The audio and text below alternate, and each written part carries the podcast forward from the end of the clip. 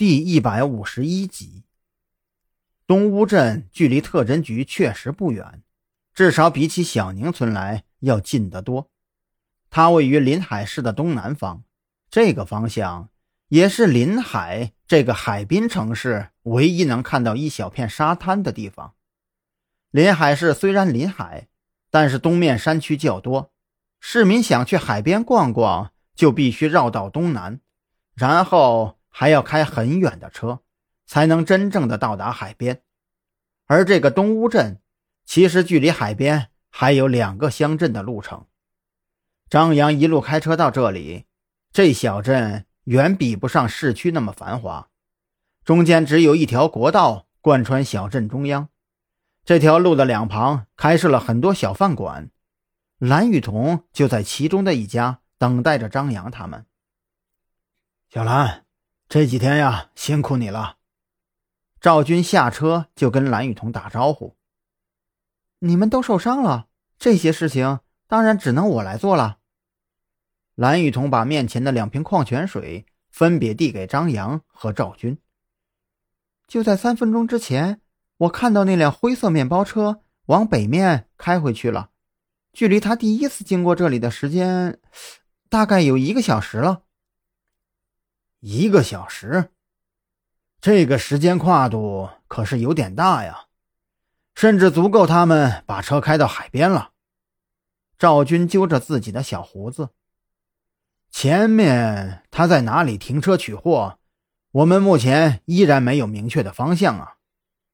是这样的，不过到这里已经是我的极限了，我不敢再继续跟了。蓝雨桐轻叹了一口气。你做的很对，这里只有一条路，继续跟下去的话，被他们发现也是迟早的事。”张扬说道。“不过对方为了这一车蘑菇，就开着车在临海城区的大街小巷转悠一天，最后才来取货，这就足够证明很多问题了。事出异常必有妖，确实可以深挖。不过可以肯定的是啊。”至少外面这条路应该是这辆车的必经之路。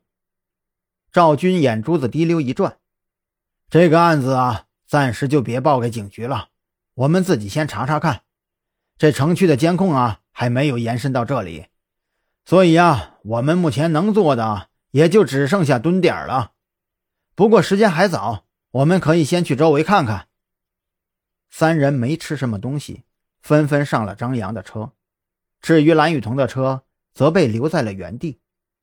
出了东乌镇，继续向前，一路上有很多分岔口，大多都是乡间土路。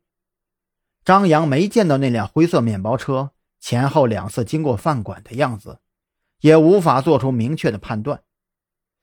这中间的每一条路都有可能是那辆车取货的地方。如果这里不停留，他有可能直接去了海边。那样的话，我们侦查范围就很大呀。这一路上也没有看到有种植蘑菇的地方啊。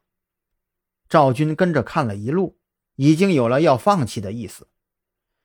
哎，没办法了，只能明天呀提早过来蹲点儿。雨桐啊，这几天辛苦你了，先回去休息吧。